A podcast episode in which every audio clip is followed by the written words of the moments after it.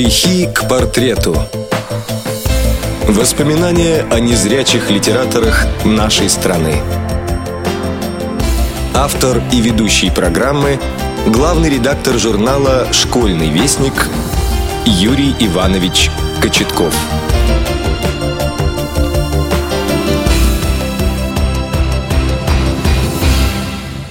Здравствуйте, уважаемые слушатели! У микрофона Юрий Кочетков. Сегодня я расскажу вам о Федоре Иосифовиче Шоеве.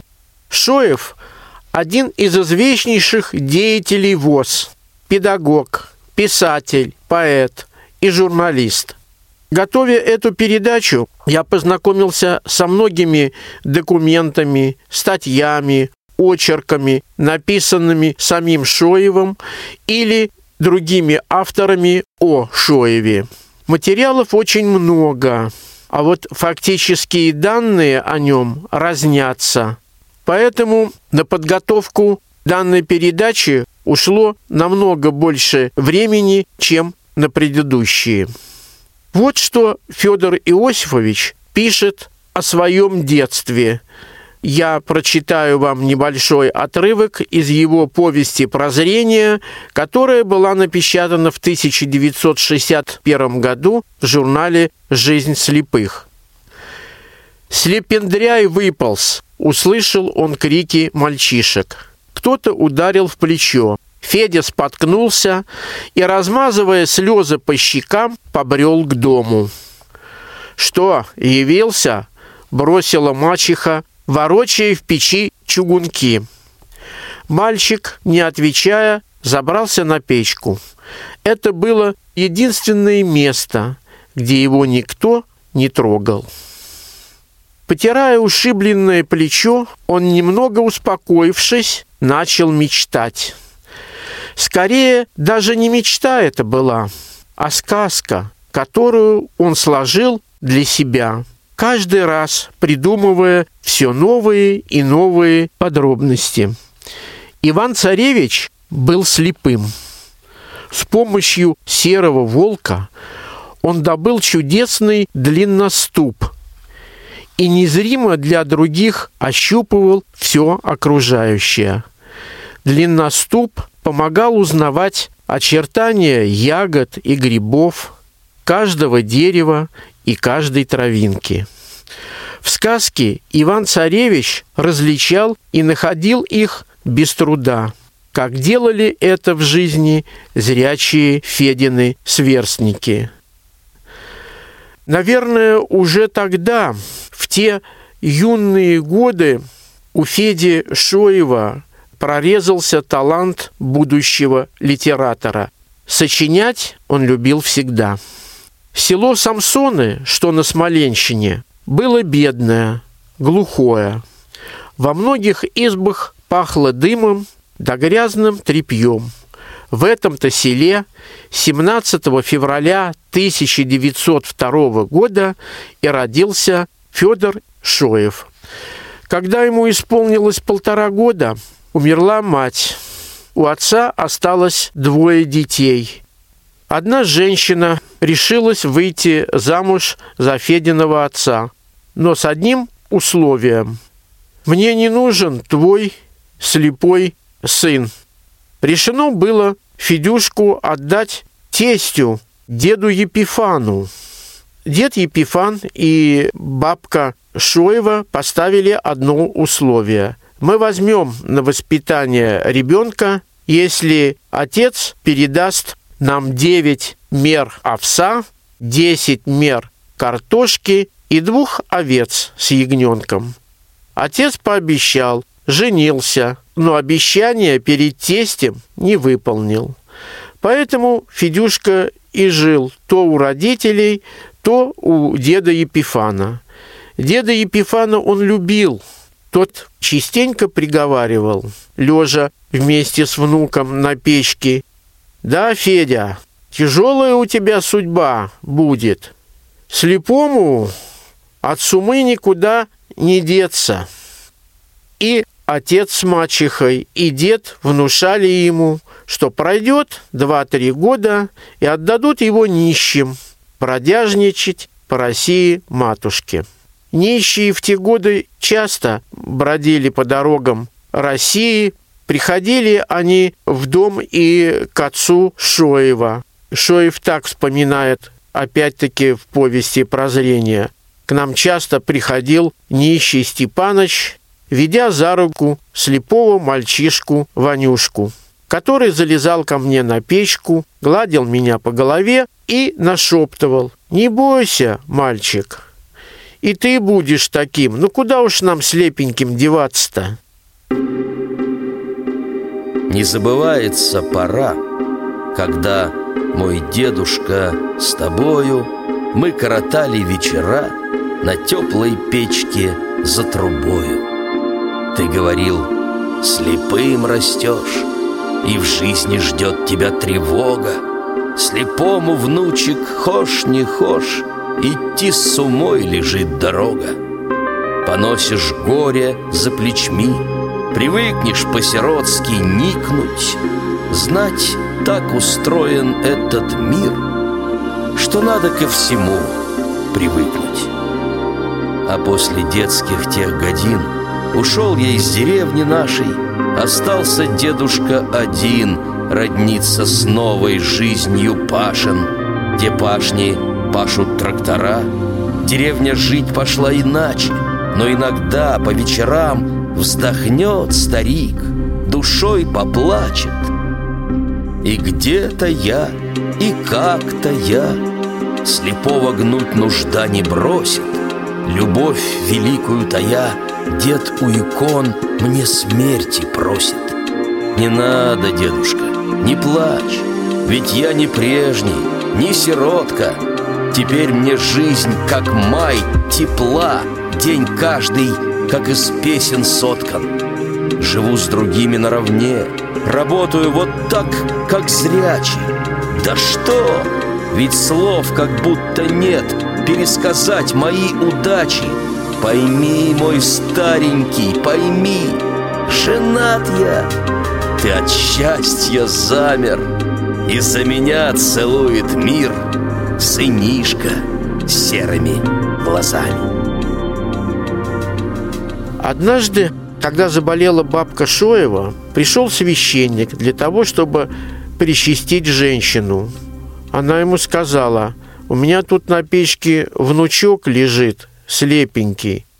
Причастив старушку, священник обратился к мальчику. «Молитвы ты знаешь какие-нибудь?» «Знаю», ну, прочитай что-нибудь. Федя прочитал. Ну ладно, ты вроде парень-то смышленый. Я поговорю с твоим отцом. Тебе учиться надо. Священник сдержал свое обещание. И вот в 1911 году, когда Феде было 9 лет, его приняли в Смоленское училище слепых. До города отец с сыном добирались на подводе почти двое суток. Федор Иосифович так описывал свои первые минуты пребывания в училище. В коридоре послышались ребячьи голоса. А потом кто-то очень звонко и весело спросил. «Новенький здесь, что ли?» «Здесь, здесь. Вот он сидит ответил отец, и в голосе его было удивление и любопытство. И вот неожиданно множество рук начало ощупывать меня быстро-быстро с головы до ног. Кто-то, ощупывая мои ноги, сказал, «Штаны-то домотканные, деревенские, значит». «Да, мы из деревни», — ответил отец. А кто-то, добежав пальцами до лаптей, заявил обиженно — да неужто для него и сапожонок не нашлось? Не на что купить было, как-то смущенно сказал отец. Нравы в училище были суровые. За малейшую провинность воспитанников сажали на хлеб и воду. Полное содержание ученика обходилось очень дешево – 4 рубля 10 копеек в месяц. Такой малости, конечно, не хватало, и питомцы вечно голодали. Часто воспитанники чтобы выжить, отправлялись христорадничать. Федя довольно быстро научился грамоте, прежде всего читать и писать по Брайлю. Учили та же географии, истории и, конечно, закону Божьему. Федя полюбил читать и очень много читал. К сожалению, обучение Шоева длилось всего три года. В августе 1914 началась война, и училище закрылось. Помещение отдали под лазарет, и воспитанники разбрелись кто куда. Одни пошли собирать милостыню, другие осели дома на горьких иждивенческих хлебах. Федор тоже отправился домой. Деваться было некуда. Он вернулся к отцу с мачехой. Но пробыл дома недолго. Постоянные попреки мачехи угнетали его, и он решил покинуть дом. Зимой в рваной обуви и в ветхой одежде он добрался до станции и вернулся в Смоленск. С конца 1914 до середины 18 подросток бродяжничал, пел в церковном хоре, торговал газетами. «Русское слово», «Смоленский вестник», вечерние телеграммы. С утра до вечера слышали прохожие хриплый голосок мальчика. Но денег не хватало, и жилось очень-очень тяжело. Для того, чтобы овладеть каким-то ремеслом, Федор заходил к знакомым слепым. И прежде всего к своему наставнику Василию Андреевичу Старовойтову, который обучал его щеточному ремеслу. В 1916 году незрячим приходилось особенно плохо. Щеточники жаловались на ничтожные заработки. Что поделаешь, война. И вот однажды, встретив Старовойтова, Федор услышал, «Федя, зайди сегодня вечером ко мне домой. Есть новости». Из Петербурга почта получена. Слушайте, воззвание к слепым земли русской. Отзовитесь на этот братский клич к объединению и самодеятельности. Нас, слепых, очень много в России – до 250 тысяч. Но мы разобщены и живем большей частью при содействии благотворительности.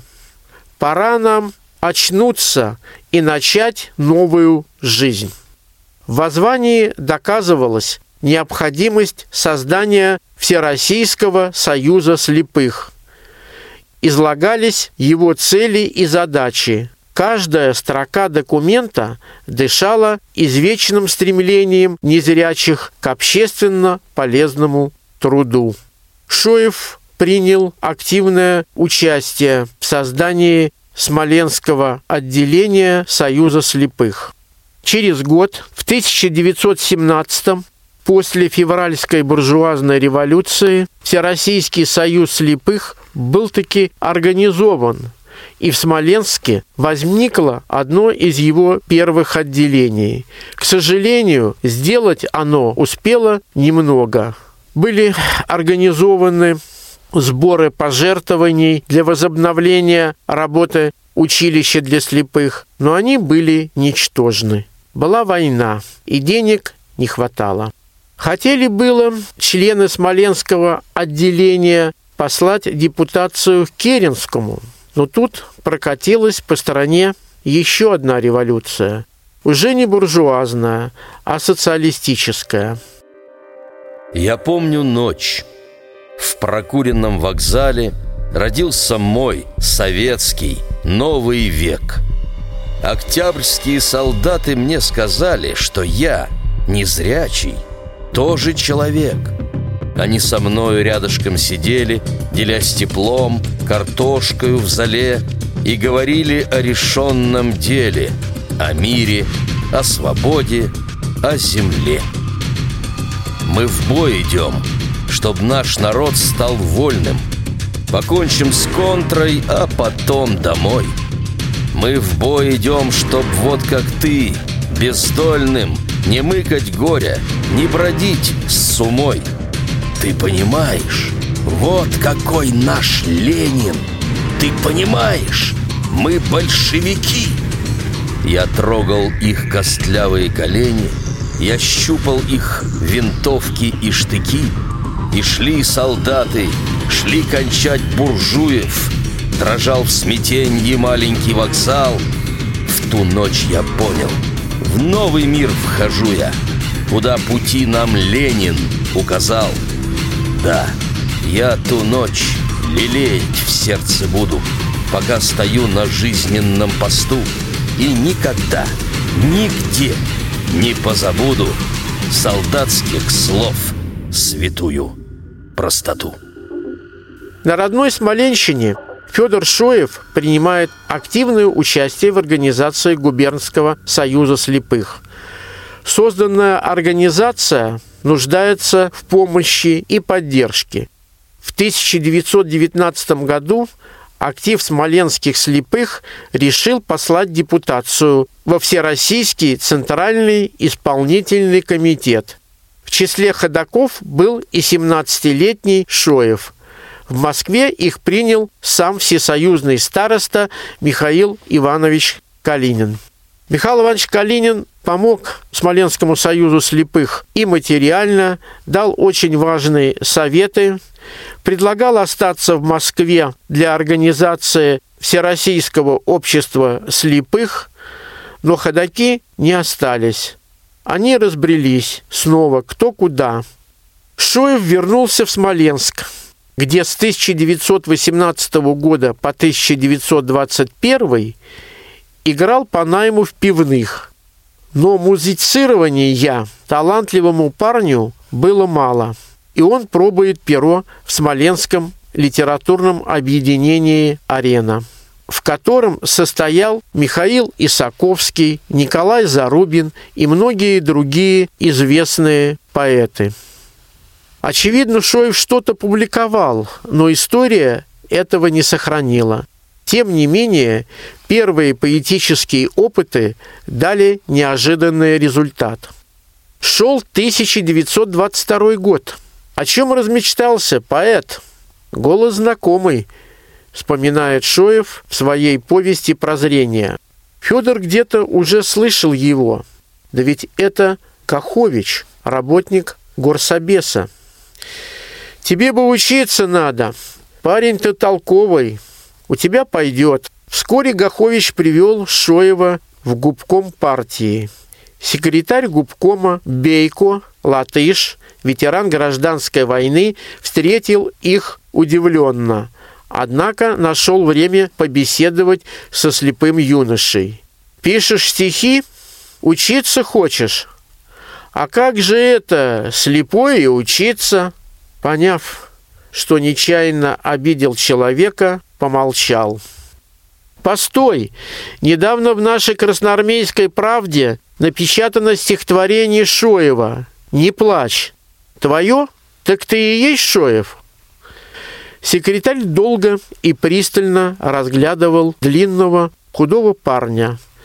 Затем позвонил в колокольчик и вызвал помощника. «Зачислите товарища Шоева на лекторское отделение в совпартшколу второй степени», приказал он коротко.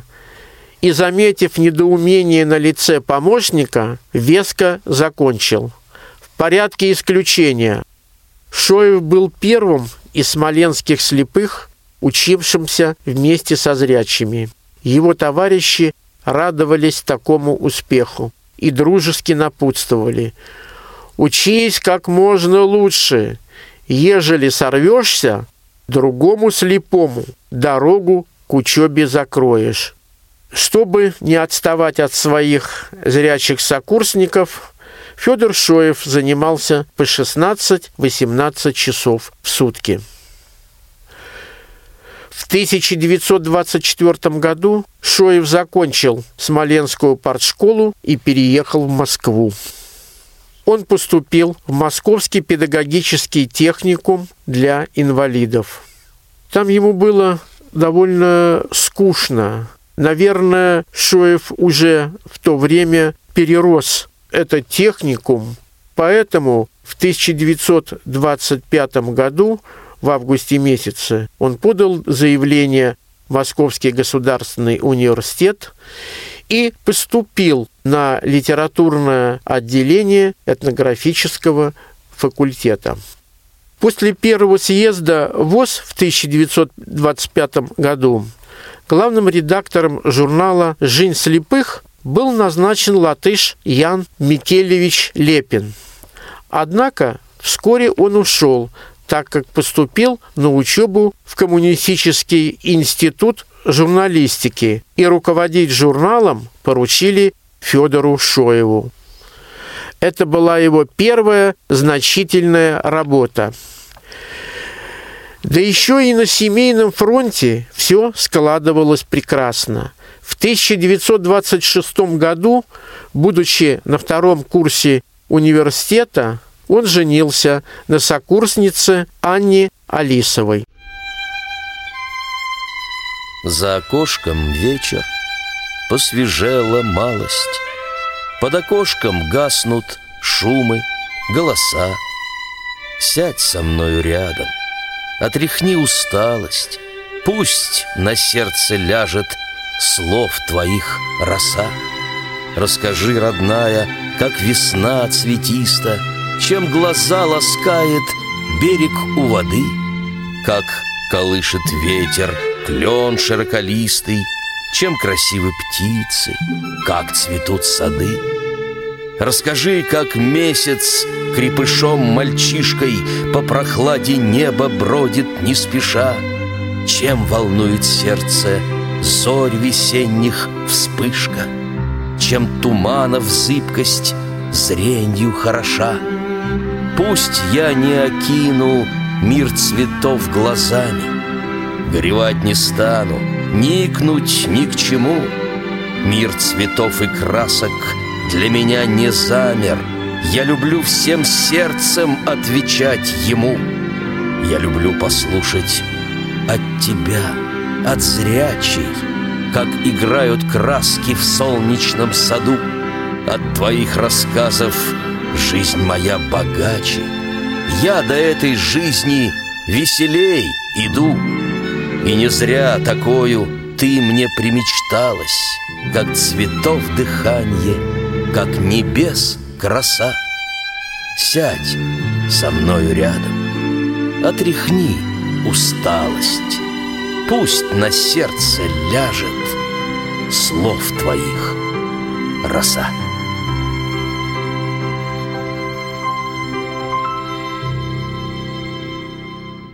К сожалению, не все в жизни шло так, как хотелось бы. Федор Иосифович вспоминал, 1927 год. На улице моросит теплый осенний дождик. Ненастно и у меня на сердце. Недавно освободили меня от работы в редакции журнала «Жизнь слепых». Официальная причина – удешевление аппарата. Освободили. А это значит, надо искать работу. Ведь на студенческую стипендию с семьей в три человека прожить трудновато. К этому времени у Шоева уже появилась дочь. Снова случайные заработки. К очередному трехдневнику помощи слепых выпускалась газета «В ногу со зрячими», Собирая материалы для этой газеты, Шоев зашел к писателю Александру Серафимовичу, автору «Железного потока», который написал статью для этой газеты о положении э, незрячих людей в России. Такая же акция была проведена и в 1930 году. Шоев пришел второй раз уже в своей жизни всесоюзному старости Михаилу Ивановичу Калинину и уже пришел с готовым текстом.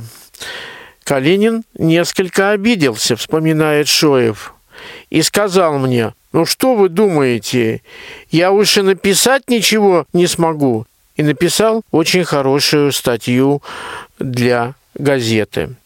В 1930 году Шоев окончил Московский университет. И стала проблема, как и перед многими слепыми того времени, о трудоустройстве. В это время, в 1930 году, Федор Иосифович пишет брошюру «Труд слепых под охраной советской власти». Эта брошюра вышла 30-тысячным тиражом. Федор Осипович понимал также, что безграмотность среди незрячих людей того времени очень и очень большая. И он выпускает книгу в помощь зрячим учителям, обучающих незрячих по системе Брайля. Шоев понимает, что нужны знания, что нужно быть не только хорошим филологом, но жизнь его заставляет быть хорошим тифлопедагогом.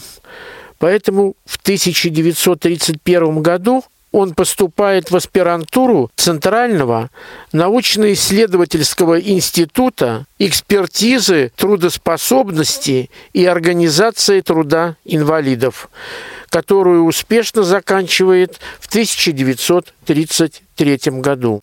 Много Шоев в это время пишет различных статей и прежде всего журнал «Жизнь слепых». 21 мая 1932 года в Москве открылось производственное совещание незрячих писателей. Основной доклад на тему «Задачи Всероссийского общества слепых во второй пятилетке» сделал молодой литератор Федор Шоев. Много в те годы Федор Осич работал. Читал лекции, писал статьи, занимался ликвидацией неграмотности среди незрячих людей. Началась Великая Отечественная война. Руководство Всероссийского общества слепых и многие его члены уехали в эвакуацию. Федор Иосифович остается в Москве. Работает типография, которая выпускает книги шрифтом Брайля. С октября 1941 года Шоев возглавил журнал «Советский школьник». А поскольку в эвакуации была и редакция «Жизни слепых», то и журнал «Жизнь слепых» и руководил жизнью слепых до сентября 50 -го года. Конечно, тяжело было возглавлять два журнала, но Федор Иосифович с этим справлялся. Я недавно просматривал старые журналы советского школьника и могу засвидетельствовать, что в годы войны Шоев много писал и много ездил. Его статьи о школах, о московской школе, о школе в Болшево, об Ульяновской школе, где работал известный тифлопедагог Александр Григорьевич Обухов. Мне, например, больше всего запомнилась вот из этих публикаций программа Обухова о работе незрячих и слабовидящих детей в сельском хозяйстве. Была и такая программа – и школьники практически во всех школах, где бы они ни учились, в эвакуации или в своем родном городе, везде занимались сельским хозяйством. Надо было кормиться, это понятно. Федор Иосифович всю свою жизнь занимался педагогическими проблемами. После Великой Отечественной войны много инвалидов по зрению влилось во Всероссийское общество слепых. Их надо было обучать Брайлю. Ишоев вместе с Красноусовым пишет букварь для взрослых людей. Этот букварь выдержал много изданий, и он практически был в ходу до конца XX века. Я не грущу, что солнце мне не снится, Что наяву не вижу света я, Не вижу я и человечьи лица, И не пойму, что их глаза таят. Но есть у солнца теплое дыхание, Оно к движению пробуждает дни, И понял я, что звуков колыханье Огням, цветам и радугам сродни — в прикосновениях, в запахах, в звучаниях, шуршит ли лист, или падает роса, и даже в час полночного молчания я ощущаю жизни голоса. По голосам, прощупывая души, привык людей я помнить, примечать. Мой мир земной, могу ль тебя не слушать, могу ль с тобою гимном не звучать?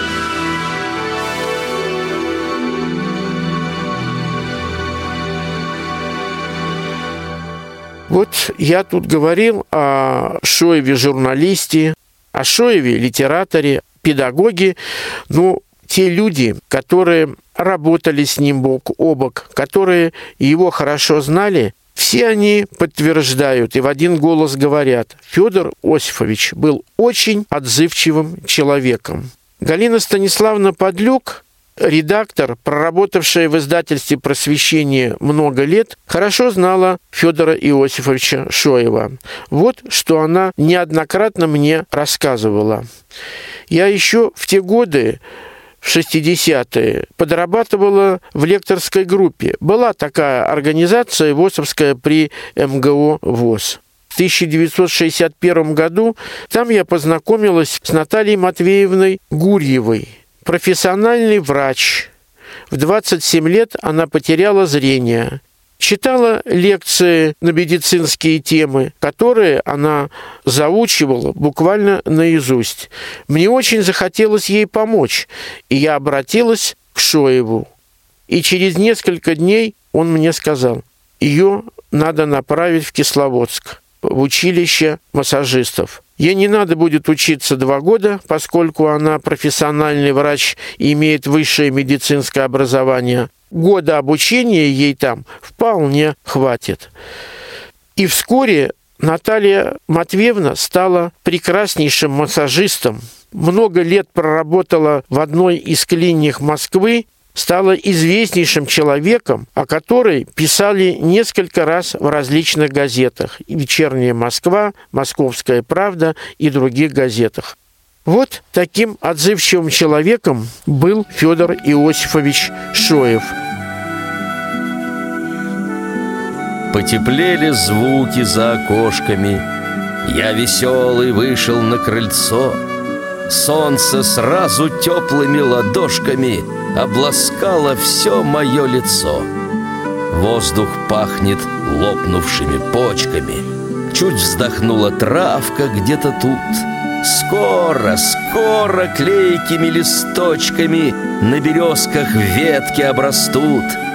Знаю, там, за садом, за кустарником Ожили и ширь, и даль, и высь. Хорошо бы у весны напарником по любимой родине пройтись.